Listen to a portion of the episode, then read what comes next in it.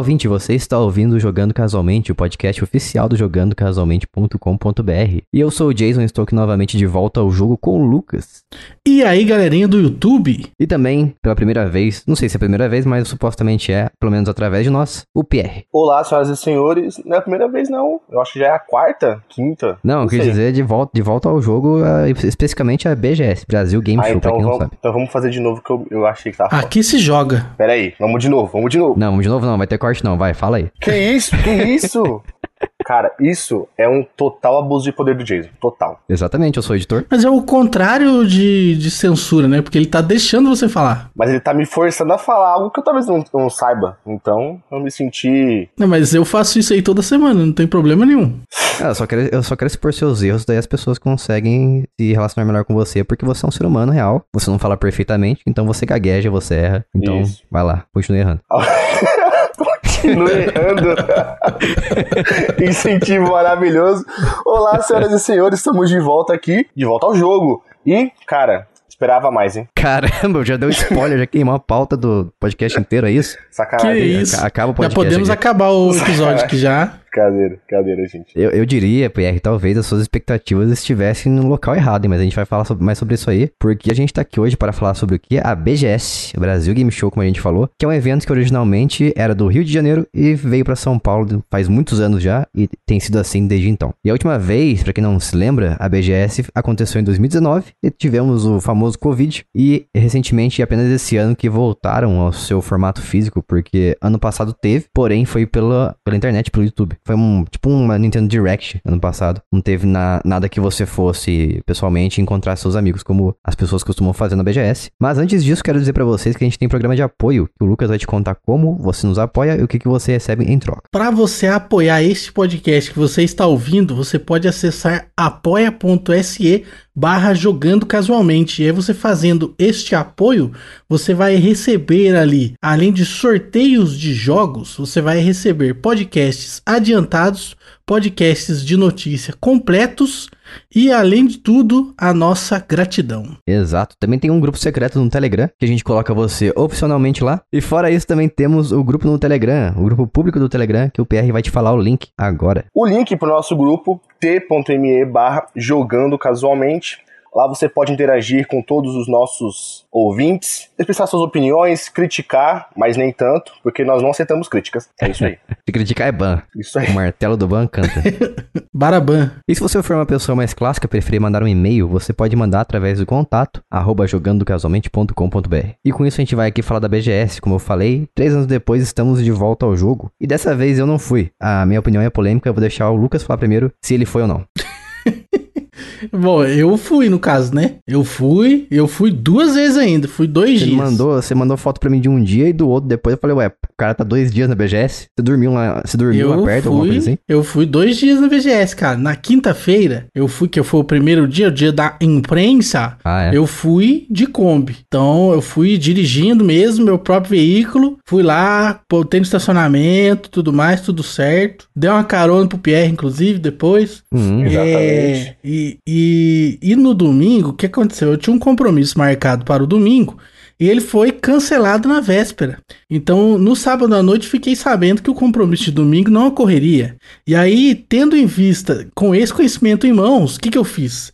Eu fui no, naquele site lá, no Facebook, fui lá, procurei grupos de, de otakus do, daqui da minha região, porque eu sabia que com certeza haveria ali alguma caravana indo para a BGS no domingo, né? E eu estava correto, havia sim. E aí eu chamei a pessoa organizadora no Zap, no famoso Hiroshima Nagasap, e aí ela Que disse bosta. que tinha lugar.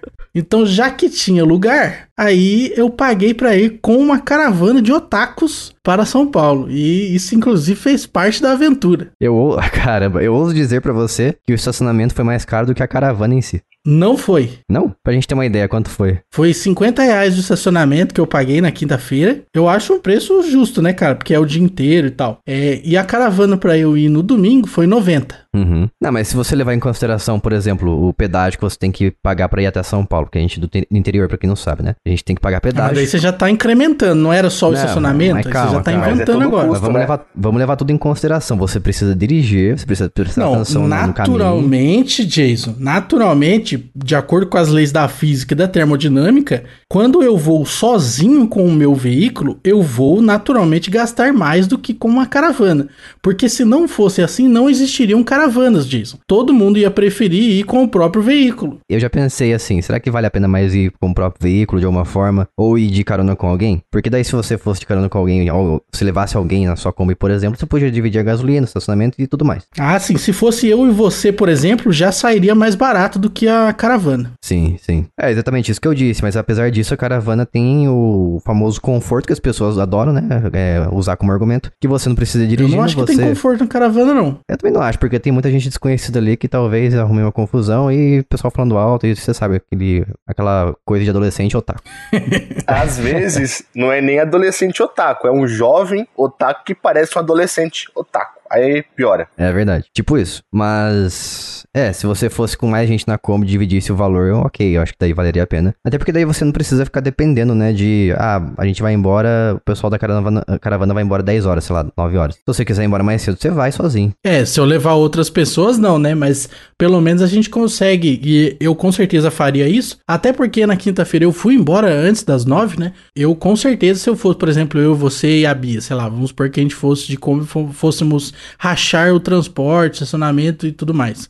Sim. Se a gente fosse lá, é, provavelmente a gente voltaria umas sete e meia, oito horas. Então a gente não ia voltar a hora que acaba o evento, que é às nove, né? Uhum. É, tipo isso. E é bom você ter falado, tocado nesse ponto também, que existe um dia da imprensa, pra quem não sabe, né? Então a gente que, faz, que pede credencial pra, pra BGS, através de e-mail e tudo mais, a gente tem o direito de ir é, pro evento num dia específico ali, que é fechado pra gente. Então o Lucas consegue dizer, e o PR também, a comparação entre o dia da imprensa e o dia do público geral, né? Que o dia da imprensa você consegue andar lá, consegue ver as coisas realmente. É, a diferença eu vou falar pra você, é gritante, viu?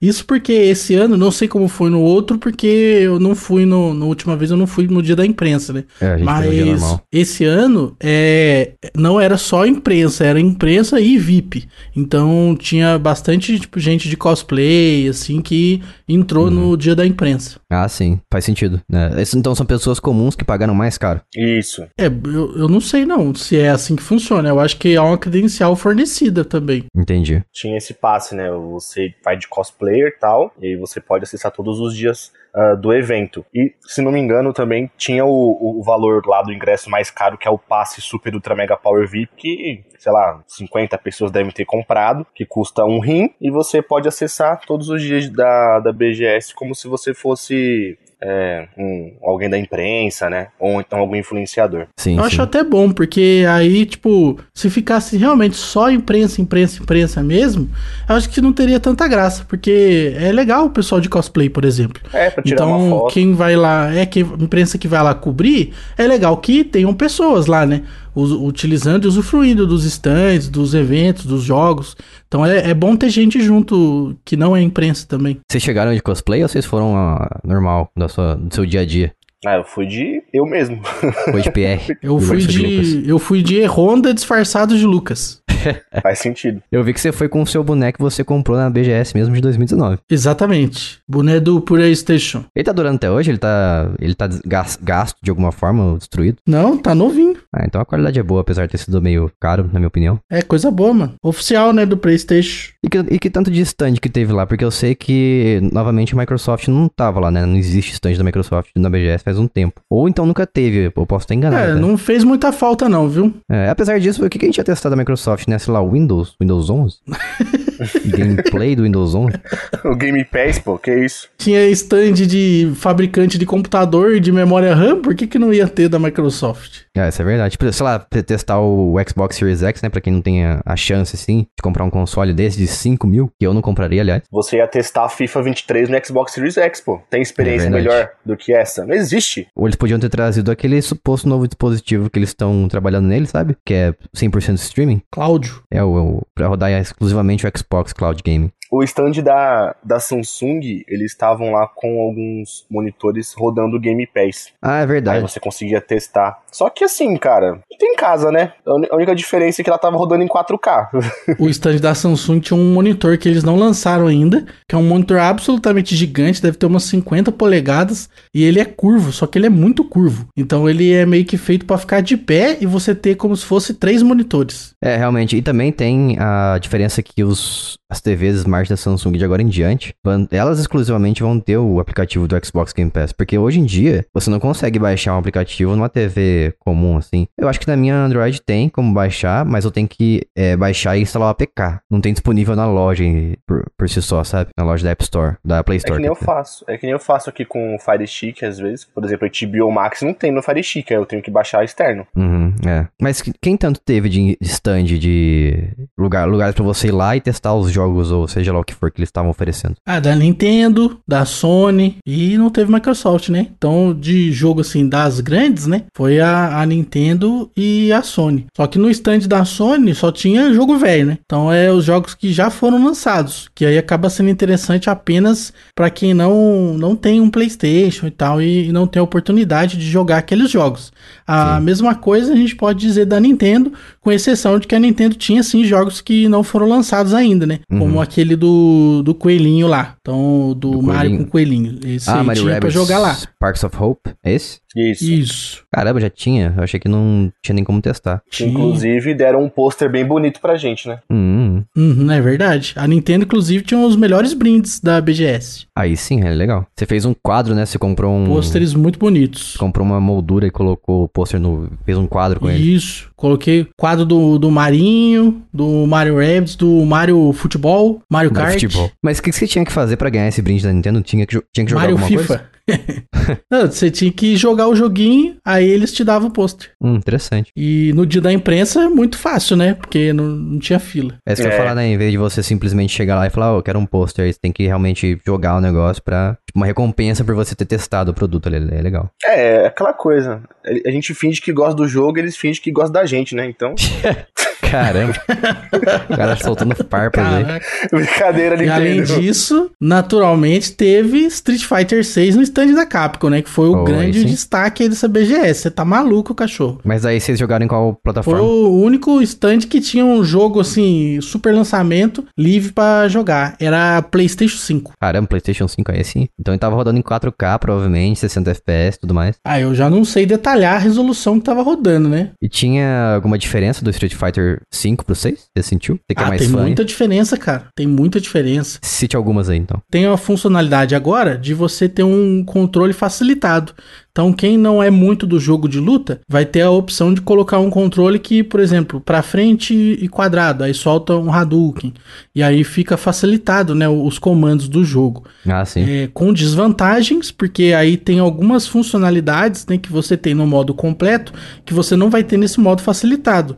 Então, uhum. algum parry, alguma coisa assim, fica né, mais limitado o gameplay. Mas é, a contrapartida é muito boa, é você inserir pessoas no jogo que até então não gostavam, não tinham habilidade suficiente para jogos de luta ou queriam uhum. apenas se divertir, né? E era muito complicado, porque pegar, por exemplo, eu contra o Pierre, eu dou um cacete nele no jogo, e aí, assim, não, não fica legal, entendeu? Então, se a pessoa tiver a oportunidade de colocar a versão mais simples de comando, né? E aí fica bom, porque aí ela consegue se divertir e entrar na brincadeira. Pior que foi uhum. verdade mesmo, a gente foi jogar um contra o outro, cara, foi amasso. Eu não foi conseguia amasso. piscar. Não, foi amasso, não consegui piscar, porque eu o último, a última luta que a gente jogou que eu consegui equilibrar mais um pouquinho. Primeiro round eu quase venci, o segundo eu levei um perfect. Aí eu desisti da vida. Caramba, Não passei mais é perto da Capcom. Peguei trauma do Lucas, inclusive. Achei assim uma pessoa muito tóxica.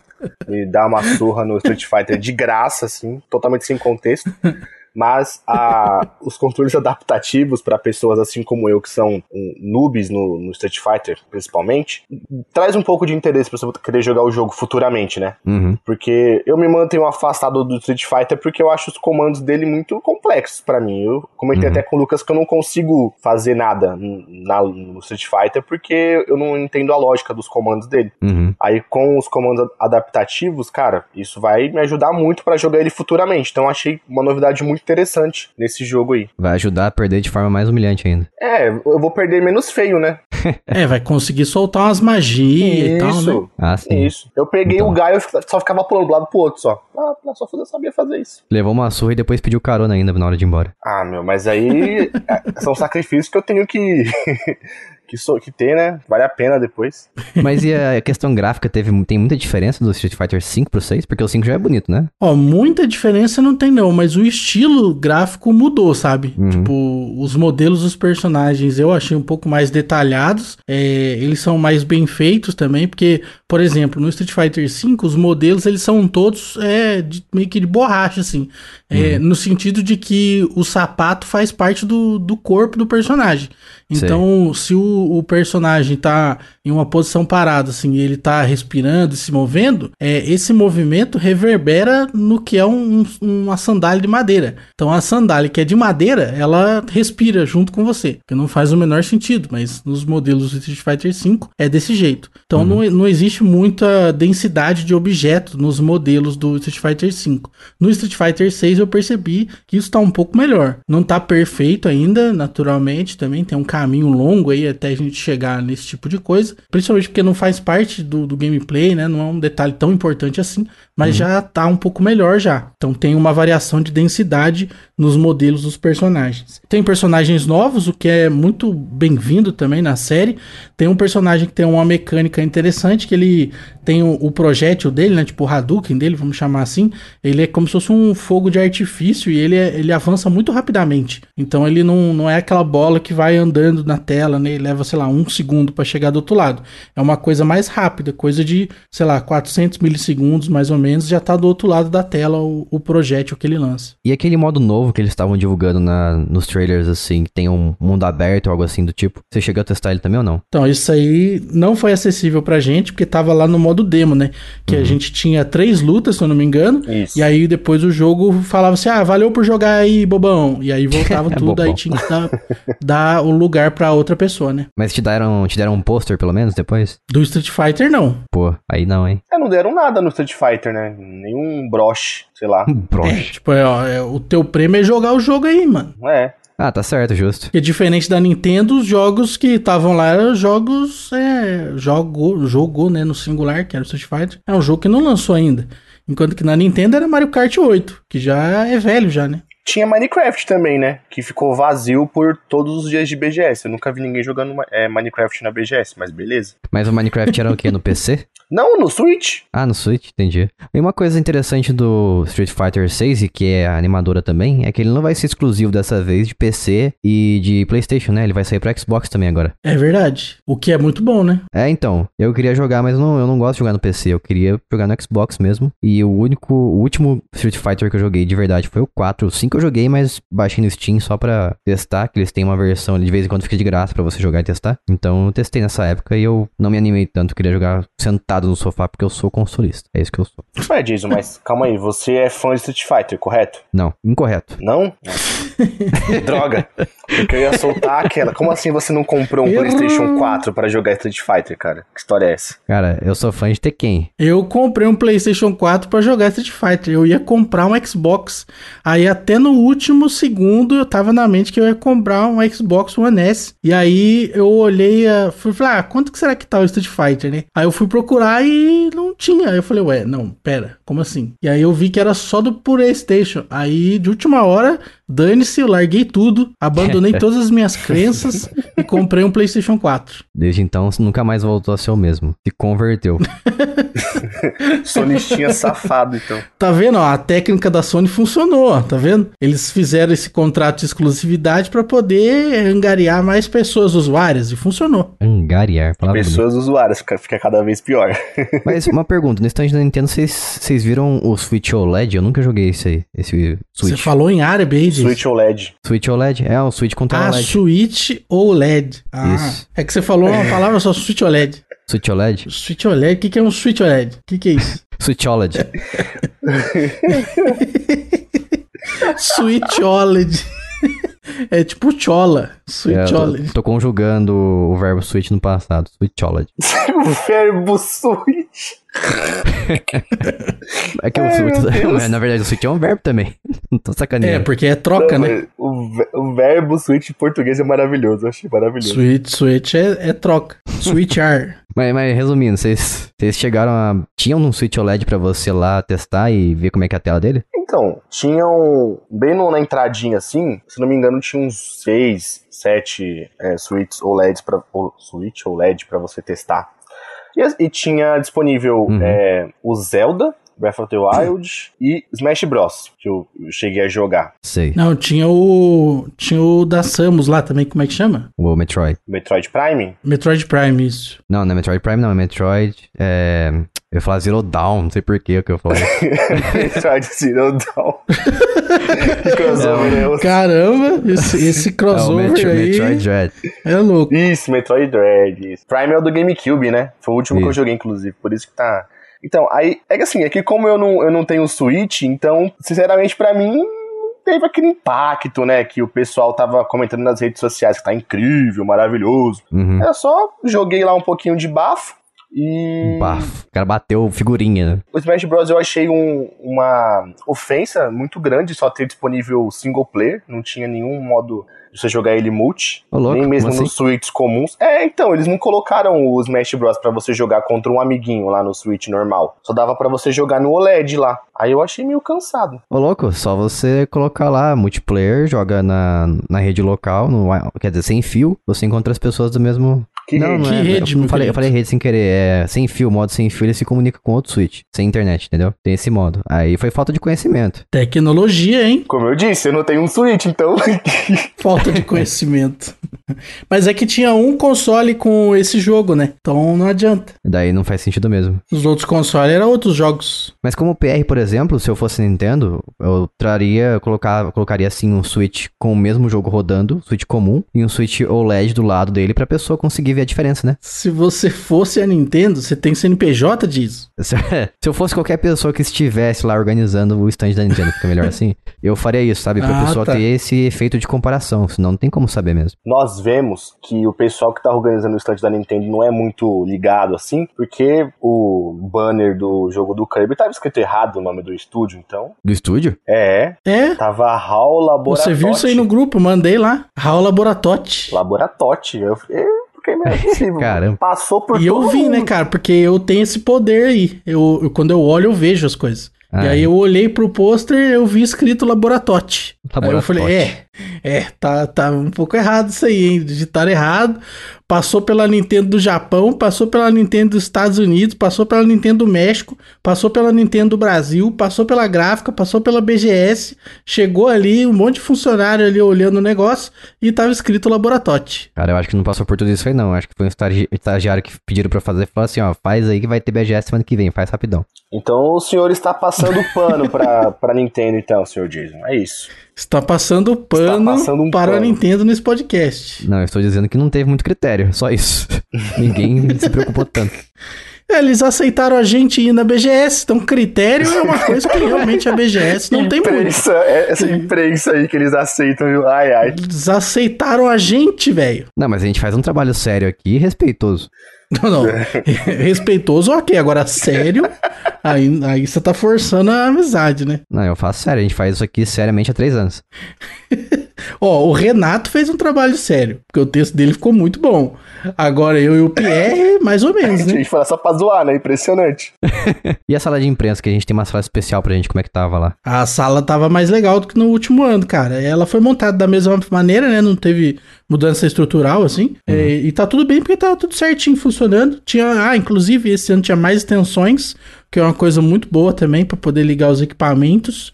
É, e aí, assim, o que eu achei mais que, mais chamou minha atenção, que mudou, é que o abastecimento das coisas estava melhor, mesmo no dia que não era no dia específico da imprensa, né? Então, inclusive, em especial no dia que não era o dia da imprensa, eu acho que eles estavam abastecendo melhor nesse dia. É, um problema ah, ali, eu até compartilhei com o Pierre na ocasião, é a termodinâmica, né? Porque Termodinâmica. tem os, as, isso, tem as geladeirinhas ali, e aí o pessoal vem e abastece com Monster quente. Só que Hum. pra gelar Monster, um monte de Monster. Então, assim, pensa, sei lá, uns cinco fardos. Os cinco fardos quentes sendo colocados dentro da geladeira, meu, aquilo ali levaria pelo menos umas 14 horas pra ficar gelado, né? 14 Isso é um problema de logística, né? Era necessário que eles tivessem ali um freezer, alguma coisa, e deixassem armazenado já gelado, né? Pra quando levar ali pra geladeirinha ali, ela, a, a geladeirinha tem apenas o dever de conservar por algumas horas. E o bom é que eles deixam a gente pegar à vontade, né? A última vez que a gente foi em 2019 lá, eu lembro que tinha um chocotone muito bom. Nossa, eu comi o negócio lá de uma forma que eu fiquei sem fome o resto do dia. Caramba. Cara, foi pra se alimentar. Não, se é de graça, a gente come o quanto der pra encher, né? Se, se tá no jogo é pra usar, né? É, se tá ali é pra usar. Ninguém falou que tinha limite, ninguém falou que só podia passar duas vezes na fila. Passei mais. Não, tinha, tinha biscoitinho e tal. Eu gostei que tinha adoçante, então eu podia tomar um suquinho ali com tranquilidade com adoçante, então tava da Ah, hora. tinha suco tinha também? café, é, tinha café e água também lá. Tinha suco, mesa café, lá, tava- água, é. Só que uma coisa que chamou minha atenção foi na hora que o pessoal da Balduco chegou pra poder abastecer as mesas. Meu, a galera foi metendo, tipo, 5, 6 pedaços de panetone no bolso. Ah, daí não. 4, 5 Isso aí é muito cookies na errado, mochila. Aí eu fiquei incomodado, porque assim, cara, eles colocam lá pra gente comendo de boa. Aí chega um Zé Uhum. Mané e lota a mochila de coisa, vai faltar pra alguém depois, né? Então, assim, tem que ter um pouco de consciência, né, velho? É isso que eu falei. Eu comia da última vez, mas eu passei várias vezes na fila, pegava um pedaço, porque a moça corta, cortava um pedaço pra gente. E dava assim no papel, no papel, no guardanapo pra gente comer. Eu comia na hora, não colocava nada na mochila, né? Daí acho que já aí foge um pouco do, da proposta. Você não tá lá pra fazer estoque de É, comida. dessa vez eles estavam. os pedaços de panetone já vinham já é, cortados dentro da própria embalagem da Balduco. Então eles só colocavam Ah, em legal. cima da mesa. Daí a pessoa enfiava a embalagem toda. Então isso, o pessoal bolsa. foi pegando assim, meu, eu falei, caramba, que desnecessário fazer isso, né? Enfim, Uhum. cada um com a sua consciência aí, né, cara? É, isso aí é a, é a mídia tradicional, né? Que é incrível e maravilhosa. Enquanto que a gente aqui, os pequenininhos, respeita todo o rolê, né? É, normalmente, eu, eu acredito pela visão que eu tenho, eu acho que a gente, assim, tem mais precaução com as atitudes, né? É, tem que ter respeito, cara. Assim, não apenas pelas outras pessoas que estão lá, mas eu diria até principalmente com os funcionários e funcionárias que estão lá da Balduco, porque eles não, não merecem ser desrespeitados dessa forma, de a pessoa tá colocando as coisas na mesa, você vir e pegar, sabe? Então eu acho que é, é o mínimo de, de decência que as pessoas estão lá trabalhando, muitas vezes vários dias, muitas horas do dia, mas também é questão de respeito para com os organizadores do evento, né? Que abriram o evento, deram oportunidade pra gente ir e a gente tem que respeitar o que eles oferecem pra gente ali e não, não abusar, né? Não é porque uma coisa tá, tá sendo distribuída que é bagunça, né? Realmente. Então eu acho que é uma questão de. é uma questão até de educação que as pessoas deviam ter com todo mundo que tá ali envolvido na produção. Verdade, muito polêmico isso aí. Você, se você fez, você está ouvindo isso aí, você fez isso, coloque a mão na consciência. Essa galera não tem consciência, não, Jason. Não, não tem. Mas valeu a sua tentativa aí. Mas vamos falar de coisa positiva agora. Eu vi que você, o Lucas, pelo menos, encontrou vários influencers ali, inclusive um que ele sempre quis conhecer pessoalmente. É verdade. Encontrei com o Guzang lá. Guzang que já gravou um episódio com a gente aqui. Cara 10, bicho. Cara 10. Cara humilde. Cara super tranquilo. E, pô, que tá aí é, um dos dinossauros do YouTube, né, cara? Tá Uhum. produzindo vídeo aí desde que era adolescente no YouTube. É, botando a cara ali na, na internet, que é uma coisa que tem gente que até hoje não tem coragem de fazer. Então, pô, cara, cara show de bola. Show de bola demais. Exatamente, sempre falando com a gente aí no- nos privados da vida. E quando você encontrou com ele, ele te conheceu logo de cara? Conheceu, mano? Eu vi que ele tava lá, ele tava do, dentro do, do negocinho do stand da Sony lá. Uhum. E aí. Só que ele tava num lugar fechado com segurança, né? Porque é outro nível, né? Outro patamar. Verdade. Aí eu cheguei, meti o louco, não tinha segurança do lado de fora. Eu cheguei e bati no vidro assim, ó. aí ele me viu e me reconheceu. Aí ele abriu e é tal legal, e né? foi lá conversar com a gente do lado de fora. É, aí no domingo eu passei pelo stand da Sony, aí já tinha um segurança do lado de fora. eu, acho que, eu acho que eu devo ter causado polêmica ao bater no vidrinho lá pra chamar o Guzang. Vira o rapaz desconhecido invadindo o, o espaço do youtuber famoso. Colocaram um, um brutamontes ali pra Ué. guardar o espaço. Não pode isso não, a pessoa chamando o youtuber aqui. O Lucas simplesmente mudando a logística da BGS. É, mas não foi por falta de educação, né? Nossa, lá no stand da, da PlayStation tinha né, o bolinho, o triângulo, o X e o quadrado, gigantescão pra você poder tirar a foto. Aí eu falei pro Lucas, eu tirar uma foto minha aqui. Aí eu tive a brilhante ideia de sentar no bolinho, tá ligado? E eu senti só o negócio rangendo, dando uma bala, falei, mas ela vai cair. Aí eu levantei. Aí eu falei, não, não é possível, assim, tá pra tirar foto, vou sentar de novo. Sentei, eu senti o negócio quase caindo. Eu peguei, levantei, fingi que nada aconteceu. Segui minha vida, olhei pra trás, tudo normal. Não caiu. Então, assim, foi mouse aí pelo vacilo PlayStation. Tamo junto. O cara destruindo a, a montagem do stand ali. O cara ia sentar na bolinha e quebrar tudo. Imagina, velho. Que sensacional. Ia trazer uma audiência pro nosso cash, filho. Vai. Aí você colocava no título, relato, o dia, o dia que eu estraguei a BGS, jogando casualmente, né? Que é pros caras ter certeza que foi a gente, né? Se, se eles não soubessem de qual veículo que foi, eles iam saber aí. Exatamente. Ah, então foi o jogando casualmente que destruiu o stand. Nunca mais a gente ia pisar na BGS. Tá nossa foto assim, ó. Personas não gratas, aí tava lá. Procurados. Pessoas banidas desse evento. Veículos proibidos de falar, de falar dessa, desse evento. Pierre Umbrella. Pierre Umbrella. Mas eu, eu- teve, teve youtuber também que veio direto do Canadá, hein? Opa! Isso aí, Teve? teve. Teve. Ô, louco, você tirou foto com ele, você não sabe quem que é? Ah, ele tá no Canadá? Eu não sabia. É, ele mora no Canadá, o BRKS Edu. Eu achei que ele tinha vindo pro Brasil. Não, apesar de ser BRKS o nome dele, ele continua morando no Canadá ainda. Tinha que ser CN KS Edu, né? Não, não é China, é CA. Ah, é? China KS Edu. Nossa, será, se- será que tem um. Como é que é que fala? Aqueles. O sósia. Será que tem um sósia do, do BRKS Edu que chama CNKS Edu? C, é, o cover dele chinês. Então, Aí ia ficar KKS Edu, né? KKS. Mas o PR também tirou foto com os influenciadores ali da, do meio dele, né? Do círculo de, de games que ele gosta, porque eu não gosto dos Do mesmos jogos que meio ele. dele, essa galera aí. É, do meio dele, a galera lá. Galera que acompanha live streaming, que é uma coisa que eu não curto tanto. isso, é que eu, eu sou muito ligado com esportes, né? Eu acompanho muito esportes há muitos anos. Então tem Peraí, você tá certas. falando esportes com E, né? E esportes. Isso, e esportes mesmo. Ah, tá. Você tá Então- falando esporte. Isso. o eSports, tá ligado? Desde 2008 lá. Então, aí Uhum. É o Wii, Nintendo Wii, Wii Sports. Então tem, tem uma galera que tá há muitos anos né, no cenário, né? Por exemplo, o Zigueira, que é o- um dos grandes nomes do esportes brasileiro.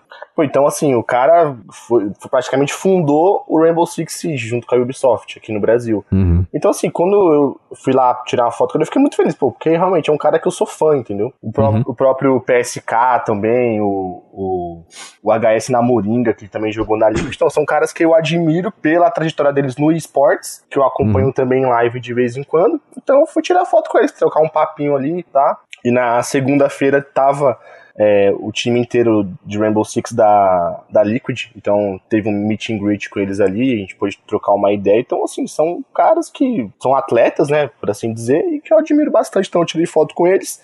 E também tirei foto com o Velberan, que é um cara que também que eu curto bastante, né, do, do YouTube. Muito Uhum. atencioso, muito, muito feliz. Ele, ele é uma pessoa muito feliz, né? Impressionante, tem um sorrisão gigantesco. Então, ficou uma foto muito boa com o Velberan, inclusive. Tirei foto com ele e com os cosplayers também. Que a gente vai. vai... Ah, sim. Os cosplayers, né? Você É. quer dizer os waifus. então, é que assim. O cara foi no stand- da, do Genshin Impact só pra tirar foto com cosplayer. Ah, pra falar a verdade, eu, eu nem jogo Genshin Impact, é minha irmã que joga. E ela falou assim: Meu, Poser. pega pra mim aí uns, uns, uns pôster e tal, que eles estavam dando um monte de coisa. Ela falou: Beleza, só que tinha que se registrar pra poder pegar. Aí eu fiz um registrozinho lá. E um dos critérios era tirar uma foto e postar em alguma rede social com a hashtag do, do stand deles. Eu falei, beleza. Vi lá um monte de cosplayers, adolescentes, barra jovens. Não sei, não dava pra identificar qualquer idade, né? Falei, ah, perguntei pra minha irmã, qual dos personagens que você gosta? Ela falou, ah, eu gosto desse, desse, desse. Aí eu falei, beleza, menina. Quando as meninas estavam lá é, na, de cosplay. Esses personagens estão aí, que eu não conheço. Ela falou, ah, são, são, são todos esses aqui. Eu falei, beleza, vai com vocês mesmo. Aí eu tirei a foto lá pra poder postar. O cara, o cara chegou com uma listinha no papel e falou: tô procurando esse personagem aqui, esse aqui, esse aqui. É algum de vocês? a, a, própria pessoa ali não sabe, velho. Ela tá ganhando pra, pra se fantasiar. Ela nem sabe o nome do personagem. Aí chegou lá e falou assim: esse aqui que é o Final Fantasy XIV? Eu tô procurando esse personagem. não, é, esse aqui mesmo. Pior que eu, eu parei e falei, ó, minha irmã, ela gosta muito desse jogo, só que eu não conheço nada. Então eu queria tirar uma foto com esses personagens aqui da lista. Aí eu perguntei pra ela se ela se, se eles estavam lá, né? Aí eu fui uhum. falando, ó, personagens como Xiao, Rutal, Zongoli, estão aí? Caramba. Então, então beleza. Zongoli. Aí eu tirei a foto lá com, com eles. Mas, mas fora isso, fora os cosplayers, o que que tem a, o que que o stand do Genshin Impact tinha a oferecer? Oh, tinha vários pôsteres, cara. É, ah. tinha também um, um passaporte, mó legalzinho. Isso, do jogo Mas novo. tem alguma coisa para você testar, por exemplo? Então, dava para você jogar o, o Genshin Impact lá, no, num dos, acho que era um tablet. Tinha um monte de tablet, celular lá para você jogar. E também tinha uma loja que você podia comprar produtos licenciados do Genshin Impact também. Só que eu não uhum. comprei nada não. Entendi, mas você não ganhava, por exemplo, um código, um cupom de alguma coisa que você pudesse resgatar no jogo depois, que seria exclusivo do evento, não tinha? Não, não. Não, o que tinha para você lá Mas no é uma boa ideia, viu? É, o que tinha uhum. para você no evento eram é, os posters, né? Cards também e o passaporte do jogo novo que eles, que eles vão lançar futuramente. Uhum. Isso aí me lembra Pokémon, né, cara? Nos anos 90 tinha umas maquininhas que você conectava o Game Boy e ganhava algum Pokémon eh, profissional, não, promocional, né? Isso, do, do, negócio. Eu lembro que eu via isso só em revista. O Mil era um desses Pokémon que você só conseguia pegar em evento. Exatamente. Aí depois você conseguia fazer ele pelo emulador e tava tudo certo. É, ou aproveitando de uns bugs né, que o Pokémon Yellow tem, os Pokémon da primeira geração tem. E vocês foram algum outro stand assim que não envolvesse, vamos dizer assim, 100% o jogo, como a Twitch? Twitch é um negócio de streaming, né? Então, vocês chegaram a visitar esses stands assim? Teve um negócio que me chamou muita atenção lá na, na Avenida Indy, no Boulevard Indy. Boulevard. Que foi que tinha um stand lá que tinha duas pessoas no stand, um era o, o idealizador do jogo, proprietário do jogo, e outro era a pessoa programadora. Então, hum. tava lá é, o programador trabalhando em tempo real durante o evento, né? Então, o evento acontecendo e a pessoa ali, sem muita ergonomia, tendo que trabalhar ao vivo ali, corrigindo os bugs do jogo, né? Eu, eu fiquei um pouco chocado com isso. É, com um pouco de, de pena dele também. Não desejo isso para nenhum amigo desenvolvedor, porque eu acho que isso aí é, é, é um pouco demais da, da pessoa humana, você exigir isso, né? É, você ficar lá das, lá das 13 até as 9, 10 horas da noite trabalhando sem descanso é complicado, né? Muitíssimo é. complicado. É zoado mesmo. A gente que vai pra, pra ver os stands e, entre aspas, ali, se divertir e tal, além de lógico, fazer a, a, uma mínima cobrança, cobrança não, cobertura jornalística, né? Tipo, a gente já cansa, né? Isso porque parte do, desse tempo a gente tá, na verdade, descontraído. A gente não tá 100% concentrado o tempo todo em fazer anotações e tirar fotos e tal. Imagina estar assim, né? E ainda num, num, num espaço pequeno, assim, de, sei lá, 2 metros por 2 metros, que é o espaço de um stand ali. Então eu acho que é, é um pouco complicado aquela situação que o rapaz estava. Mas Realmente. existiam vários outros, né, que não tinham esse tipo de situação.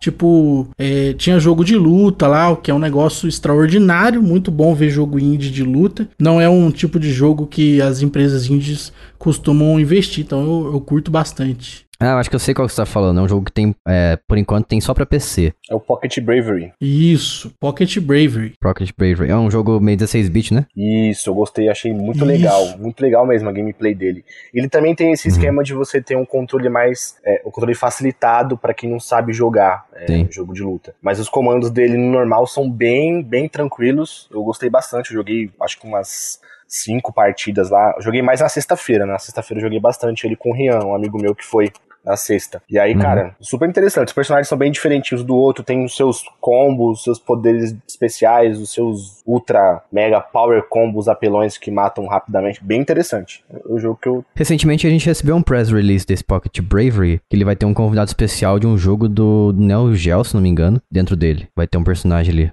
Isso, o roteirista dele, se não me engano. Ah, achei aqui, ó. É, vai ter Shokamui de Breakers. Desculpa, é, é um jogo do Dreamcast. O, o menino ele comentou lá comigo Só que eu, eu não conhecia a franquia, então eu não fiquei tão hypado. Mas ele tava bem feliz. Uhum. Sim, sim. Mas e a jogabilidade do, desse Pocket Brave aí? Você diria que é muito boa? É acima da média? Cara, pra um projeto indie brasileiro, né? Bem legal. Ele uhum. me lembrou bastante The King of Fighters. Assim, a, ah, a velocidade do jogo, sabe? The King of Fighters, uhum. um. É, também tem um estilo gráfico parecido também com, sei lá, o The King 95. Só que os personagens eles são meio tibizinhos, sabe? São pequenininhos, assim. Sei. E qual outro jogo que, qual outro jogo que vocês testaram lá na ala indie? Foi marcante? Cara, tinha o é, Farm, Farm Your Friends. Farm Your Friends é meio, meio que parece um overcooked, só que de fazenda. Então, ah, meu, é caótico. É uma experiência caótica, também parece ser bem interessante. E foi um dos jogos que mais fez sucesso lá na, na BGS também, do, do dessa ala indie aí. Famoso jogo de o party game, jogo de festa, para você brigar com seus amigos? É, você tem que, tipo, meio que tentar vender uh, suas plantações, seus animais e tal. Aí você vai recebendo itens para você poder prejudicar o seu colega do lado, entendeu? Bem interessante. Uhum. Como que é o nome do jogo? Farm Your Friends. Ah, Farm Your Friends, não Or Friends. Your. Your, your. Ah, tô vendo, tô vendo um vídeo dele aqui no YouTube agora, parece muito bem feito. Ele é muito bonito, aliás. Sim, sim, é bem legal. É, é, achei bem legal. É, cara, eu achei assim que ele tá bem, bem, bem feito, bem feito mesmo. Uhum. Não tem aquela cara de, né, perdão aí, tal, talvez o termo meio, meio zoado, mas não tem aquela cara de jogo brasileiro, né? Que geralmente tem aquele. Caramba. Sabe? Cara, meio... síndrome do vira-lata. É, não, que, tipo, geralmente jogo brasileiro assim tem uma. Você consegue perceber por causa do investimento que não é tão alto. Ele tem um investimento bacana. O, o PR praticamente disse que o todos os jogos brasileiros têm um traço parecido. O game design é igual, o level design tudo igual. Inclusive, eu vi um tweet ontem lá, polêmica, que uma pessoa colocou assim que faz falta os jogos brasileiros que abordam tema de fantasia e tal, que uhum. a maioria tenta se vender pela temática de se passar em território nacional. Sim. E aí dá para contar nos dedos algo que é genuinamente interessante. E aí uma pessoa é, ficou muito revoltada com esse tweet, retweetou, né, tentando refutar essa pessoa, colocando o print aqui de quatro jogos, que é Oniken, Odalus, Blazing Chrome e Moonrider. Só que, assim, o cara falou que dá para contar nos dedos, ele colocou quatro jogos. Ou uhum. seja, o cara tá certo, né? Ele acabou confirmando o que o cara falou na verdade. Então, na verdade não, porque eu sei quem que está falando. Quem fez, quem deu esse retweet aí foi o Danilo. Ele, ele falou os jogos da empresa dele. Esses quatro jogos foi ele que fez com a empresa, que é a Joy Mesh. Então, mas fal faltou mais dois para não caber numa mão, né? Então falhou miseravelmente aí. Mas aí a outra pessoa completou embaixo, completou embaixo porque tem mais quatro, por exemplo, que são bem fantasiosos, que são os seguintes: o Chroma Squad, o Knights Pen and Paper, aquele de RPG, o Towerfall, quem jogou aqui em casa, inclusive com a, com a Bia, e o Celeste também. Então a gente já tem oito aqui que são fantasiosos. Tem o Cage também, o Case, na verdade, Case and the Wild Masks, que se inspira bastante no Donkey Kong. Então tem muito jogo. Eu acho que a gente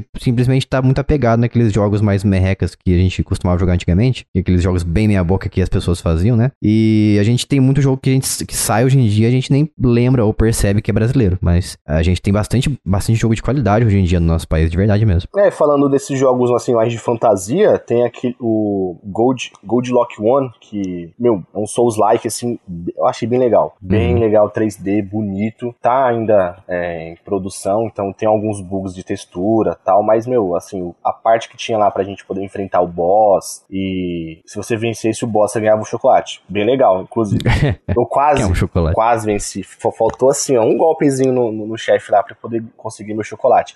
Mas, assim, o, o monstro que, que nós enfrentávamos era um, um gigante, assim, de pedra. Eu esqueci como é que é o nome desse, desse bicho, gente. Uhum. Mas é, ele era de gelo, então conforme você ia dando golpe nele e diminuindo a vida, ele ia mudando de fase. Então, por exemplo, ele começava só com um braço de gelo, então ele usava um braço só para dar golpe especial em você. Aí depois ele colocava os dois braços, então ficava mais forte e tinha um, um uma área de alcance maior do golpe. E ele mudava os padrões de ataque. Então, meu, era muito legal. Então tá prometendo bastante esse, esse jogo aí. Eu deixei no radar, por mais que eu não seja um jogador muito acostumado com, com Souls likes e tal, mas eu, esse aí eu confesso que eu fiquei bem interessado. Uhum. Outro jogo que tem brasileiro que é bom também é o aquele do Kazé, né? Do. Eu acho que é um coelho aquilo. Kazé, do... como é que se escreve isso? Kazé and the Wild Masks. Não, eu acabei de falar dele, é o Case.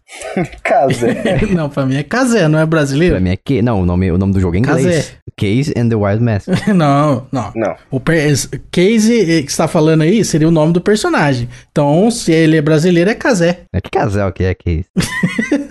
Mas eu, eu joguei esse jogo, esse, ele é muito bom. E um negócio legal que tem também, cara, é o, o stand do, do Senac. Porque tem o pessoal que faz o- os jogos, né, no curso de, de programação de jogos do Senac. E aí sempre tem algum joguinho interessante. Eu joguei um lá que era um de um sapinho. E aí esse sapinho ele tinha que passar pelo, pelo cenário é, usando a língua dele pra grudar na parede. Então é um jogo de plataforma. E aí ele usa essa mecânica da língua que gruda. E aí vira tipo uma cordinha, assim, onde ele balança, né, a, a língua dele. É um jogo extremamente difícil. Parece aqueles jogos, é, tipo, é, Cat Mario, assim, sabe? Que é um jogo bem difícil de passar, muito desafiador. E aí, quando você morre, tem que voltar um, um tantão. E aí eu não consegui, não tive paciência. Morri umas 10 vezes na, na última fase lá, não consegui passar e desisti.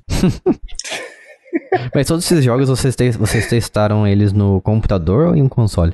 Do no PC. É, o do sapinho era no, no PC. Uhum. No PC é mais com controle. Com joystick, né? Porque eu jogando em mouse e teclado são uma negação. Essa é a grande verdade. Aí sempre que eu podia testar com o controle, eu preferi te- testar com o controle. Sim. Eu lembro a última vez que eu, que eu fui lá, é, só pra ficar claro, não, não fui nessa BGS, né? Mas a última vez que a gente foi, a gente, deram pra gente um, um dos jogos lá, um controle genericaço, e era muito ruim. E eu entendo que você não vai dar um controle de PlayStation 4 ou Xbox One pra pessoa jogar, né? Porque ela pode quebrar ali, ou o pessoal pode sacanear o controle. Mas o controle era incrivelmente ruim, então afetou um pouquinho, assim, a, a percepção que eu tive sobre o jogo. Mas eu entendi. É, o do sapo eu joguei com teclado e mouse. Inclusive, lá no stand da Qbyte, né? Que eles tinham um stand à parte. Eles e também o pessoal que fez o Fobia também. Fobia é bom. É, tinha um stand à parte lá. Na Qbyte, eles estavam com um jogo de luta é, bem legal também, me- me- pegada assim, The King of Fighters e tal, bem, bem legal. Só que um dos. Ele tava com controle de arcade, né? Dois de arcade, assim, um arcadezinho montado. Só que o do Player 2 tava com um dos botões afundado, que o pessoal foi jogar e deve ter massacrado muito o botão. Então tava, meu, atrapalhando na hora de jogar, né? Aí, Uhum. assim, que você falou agora da, do lance do controle, às vezes o pessoal fica com medo disso acontecer, né? Você levar um controle um pouco melhor e o pessoal quebrar na primeira jogada ali. Sim, exatamente. Ah, tem o, o Haco Venture também da, da Qbyte, que é um jogo de plataforma 3D. Eu testei um pouquinho ele lá na, na BGS. E, cara, tá prometendo bastante. O gráfico dele tá bem bonito, assim. E eu tô monitorando ele. Resumindo, o PR é o cara guiado por gráficos. Viu o gráfico, ele já fala que o jogo não tem cara de jogo brasileiro. Graphic Horror. Ah, mas ó, eu não tiro, a- eu não tiro a razão também não, hein? Porque os jogos brasileiros realmente são limitados esse quesito aí. Não, calma aí então. Só, só peraí que eu vou pegar um jogo aqui que eu testei lá rapidinho. Só ver o nome dele aqui que tô com o encardzinho dele aqui. Peraí. Tem o jogo Parallel que tava lá também, que é bonitão, né? O do palhaço? É, É um RPG, né? Tipo, primeira pessoa, né? isso. Nem, nem parece jogo brasileiro. Então a gente vai. Nós vamos avaliar os jogos bons da Indies brasileiros com esse, com esse quesito. Parece jogo brasileiro? Sim, então é um lixo, tá ligado? Caramba, cara preconceituoso pra falar isso. Ai, meu Deus, brincadeira, gente. Mas resumindo, então, vamos, vamos fechar aqui então agora falando a opinião da gente, de cada um de nós aqui, sobre a BGS de forma geral, vai. Eu vou começar dizendo, eu não fui esse ano, por vários motivos. O maior deles foi que eu fui em 2019 com o Lucas, a gente andou, andou, andou, andou e andou um pouco mais, vimos jogos, testamos jogos indies, e foi isso. Ah, como eu falei no último episódio, né, que a gente gravou há três anos, que o ponto alto pra mim do evento foi encontrar pessoas. E eu, eu admito pra vocês que eu não sou muito integrado no meio podcast brasileiro. Eu não mantenho muito contato com as pessoas, então eu posso dizer talvez que eu sou um antissocial digital. Então eu não fui com esse intuito, sabe? Eu não tenho um grande círculo social na rede de podcast do Brasil. Apesar de conversar com algumas pessoas, eu converso ocasionalmente, então eu não vi tanto motivo pra eu ir. Podem me chamar de antissocial, eu aceito, eu recebo esse título de muito bom grado, porque eu acho que eu realmente sou isso. Ah, cara, assim, ó, eu acho que existe uma questão do passeio também. Uhum. Porque é, muitas vezes a gente acaba ficando muito tempo em casa, que trabalha em home office e tal, fica muito em casa. Às vezes quando sai não é para muito longe, tem, tem toda essa questão. É caro viajar também. Então é uma coisa que a gente guarda para fazer em alguns momentos. Uhum. Então eu acho que é, é uma questão também de um, de um dia diferente também, sabe? De é. viver uma coisa que foge da rotina, uma coisa que acontece uma vez por ano. Então ainda que não, não de repente, para mim foi maravilhoso jogar Street Fighter 6 ali. Ah, mas sim. vamos supor que não tivesse tido isso. Ainda assim seria um evento muito bom, sabe? De, de ver coisas diferentes, ver videogames que eu não costumo ver no dia a dia, tudo em um dia só, né? Então, e, e ter essa experiência também de, de encontrar as pessoas também é, é muito massa. Mas eu acho que o, o, conjunto da obra é, é, um conjunto bacana, sabe? Se você colocar tudo isso no, no mesmo pacote, assim, e pensar que é coisa de um dia, dois dias que você vai, é, em, um, em um período de um ano, você vai passar muito tempo trabalhando, sabe? Eu acho que é um, uma, uma válvula de escape também, que é muito, muito interessante, muito legal. E é um negócio que tem começo, meio e fim, né? Então aí a gente aguarda aguarda o do próximo ano. Com certeza vou de novo. Aí sim. É bom pela social, como você disse, né? Parte mais legal. É uma aventura também, né? Eu indo de ônibus, teve aventuras. É, uma mini, mini viagem. Cada situação, meu Deus do céu. Nossa, cada rolê, velho. Nossa. Tem, eu, tem coisa que eu não sei nem se eu poderia contar no podcast. Eu acho que tem só, só, só a primeira parte que pode contar, porque não é tão específico tão específico. Só a primeira Conta parte. Aí, então, vai, tô curioso agora. Quando. é, bom, é, eu vou contar duas coisas então, mas a segunda só a primeira parte. É, a primeira coisa que eu fiquei muito confuso no ônibus, porque as, as pessoas me deram uma pelúcia na mão, assim, tipo, foi passando uma pelúcia. Eu entendi que foi passando porque chegou pelo banco de trás, né? E aí eu fiquei pensando, tipo, o que eu tenho que fazer com isso? Aí eu olhei pro cara de trás e falei, o que, que é pra fazer com isso? Aí ele falou, tirar foto. Aí eu fiquei tipo, que? Por, que? por que, eu ia tirar foto com a pelúcia? E aí, beleza, eu só fiquei muito confuso, fiquei uns 5 segundos olhando pra pelúcia assim, e devolvi pro cara de trás. Tipo, falei, ó, não sei o que fazer com isso.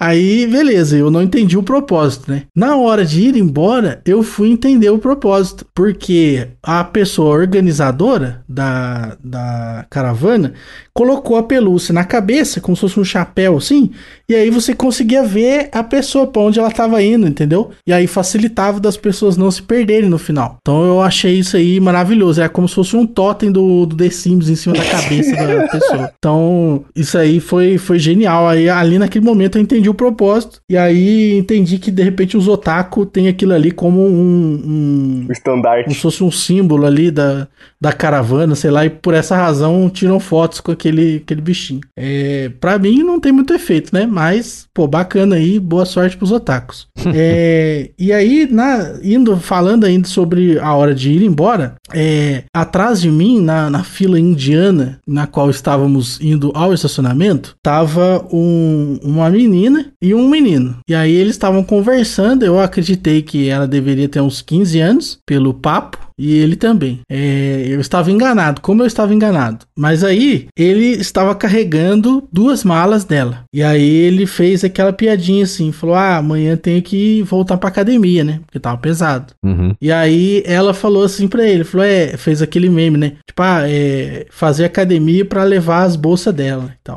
Meu Deus. E até aí, tipo, eu imaginei que eles eram um casal, né? Mas tudo bem. E aí a gente continuou andando. E aí passou assim uns dois minutos. Ela, nem isso, né? Ela, ela fez uma piadinha assim que ela falou que ele era é, o hétero favorito dela. E aí, tipo, fez a referência com o nome do filme, meu hétero favorito. Naquele momento eu senti via Wi-Fi uma faca entrando no meio do peito do rapaz. Aí eu pensei, ai, coitado, que dó, meu Deus do céu. Aí, aí, não satisfeita, ela falou de novo. Ela falou que ele era a cota hétero do rolê. Meu e aí Deus. deu uma girada na faca no peito, assim, que já tava enfincada, né? Ai, meu Deus. Mas eu não consegui não dar risada. Porque eu é. dei risada escondidinho pra, coitado, né? Já tava triste o suficiente a situação do rapaz. Ele carregando as coisas dela e ela falando que não queria nada com ele na cara dele, né? É, pelo menos ela foi honesta, né? De falar. Era melhor de não ter falado nada e ficasse, né? Enrolando o rapaz. Mas aí, é, quando chegou no, no, no, ônibus, eu pensei, pô, agora ele vai ganhar um beijinho no rosto, pelo menos, né? Um beijinho no rosto. E aí ele não ganhou nada. Ela só deu tchau e entrou dentro do ônibus. Então Aí o rapaz fez aquela caminhada da derrota porque ele não tava junto.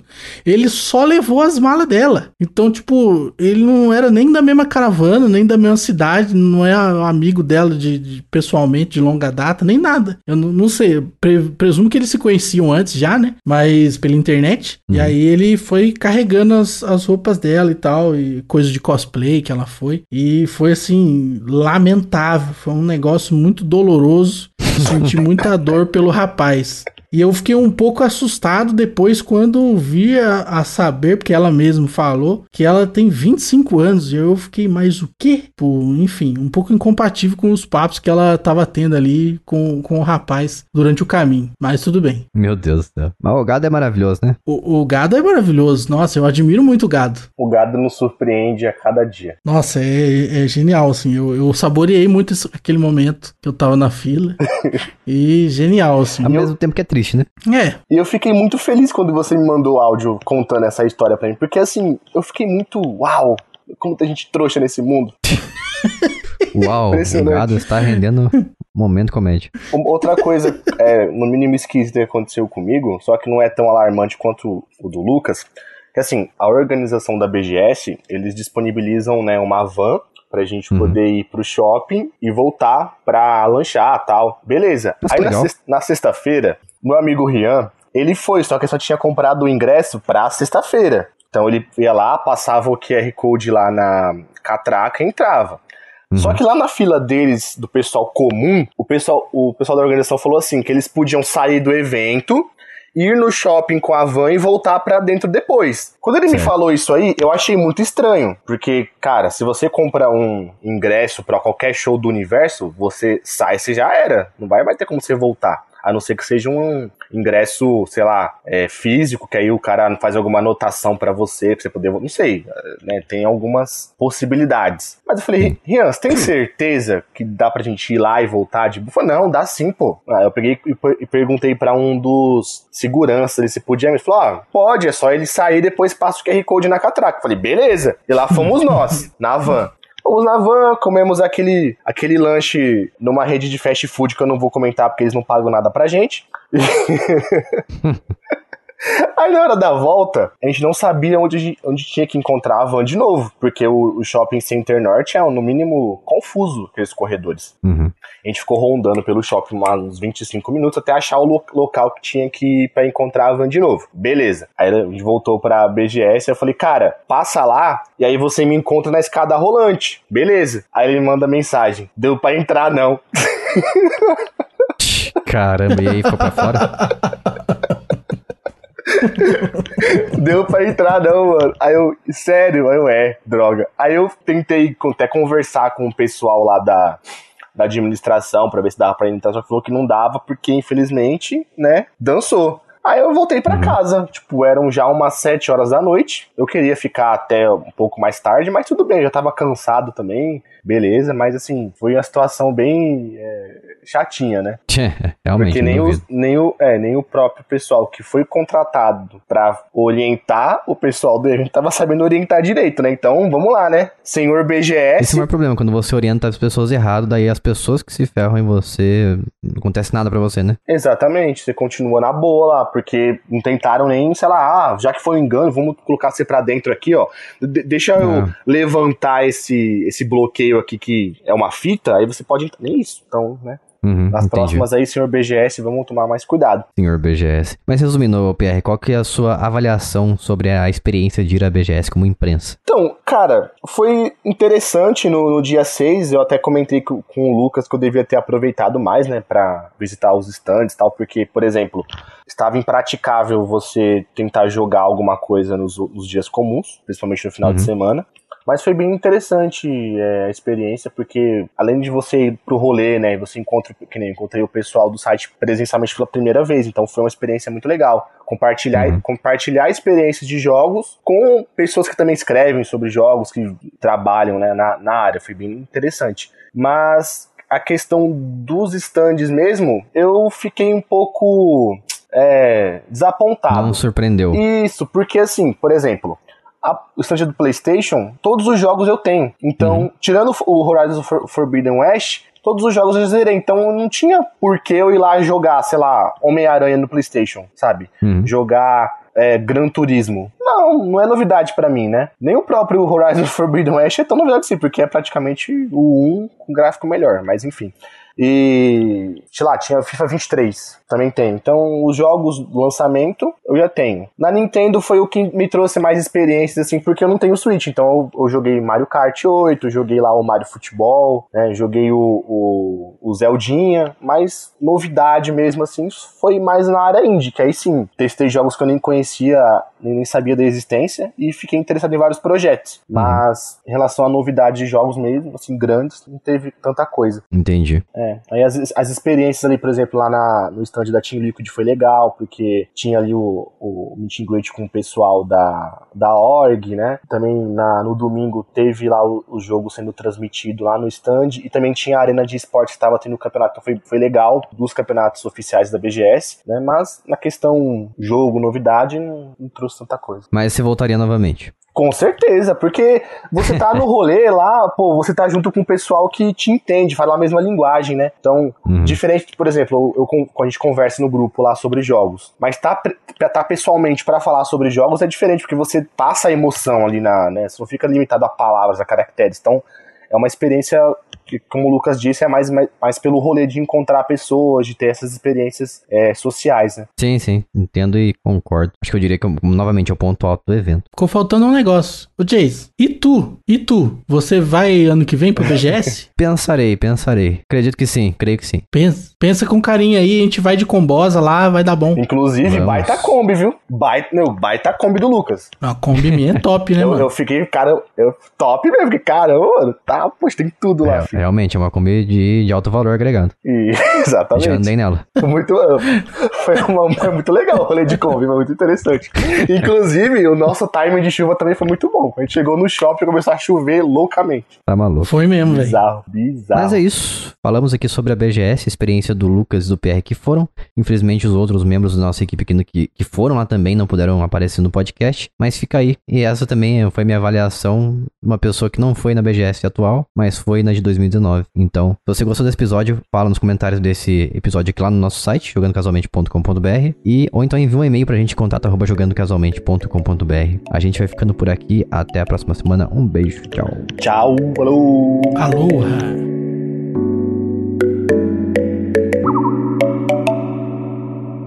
Este podcast foi editado por mim, Jason Minhong. Edita eu, arroba gmail.com.